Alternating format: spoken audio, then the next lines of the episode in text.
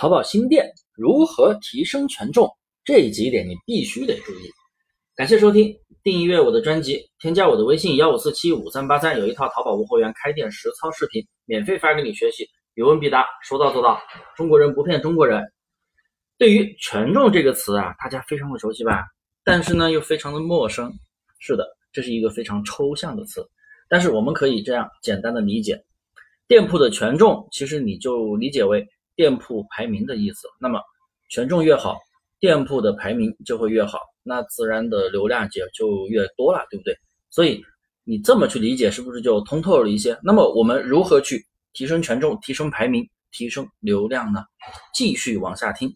一，从宝贝的内功角度，我们宝贝的五张主图，第五张它必须是白底图，当然女装还会有第六张的长图，主图视频也要完善，还有买家秀、问大家等内容。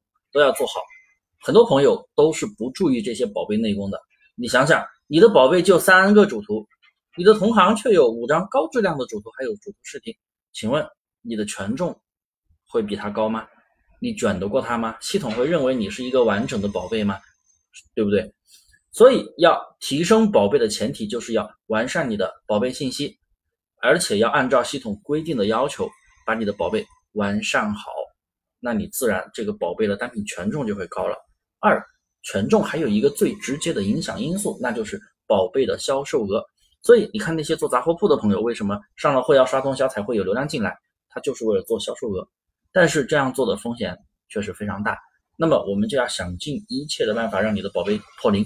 我们可以人工干预，适量的人工干预没有问题。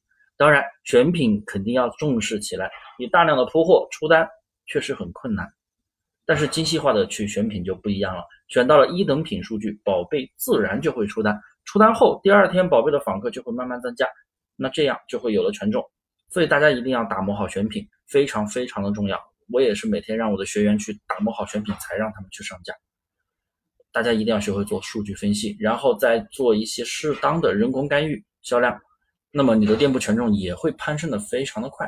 所以对于宝贝权重的问题就这么多，没有太多秘密，你应该知道怎么做了吧？如果还不知道，你添加我的微信幺五四七五三八三，有什么问题都可以问我，而且还有一套免费的淘宝无货源开店的实操视频发给你，我整理了二十一节，解决你两百个开店问题。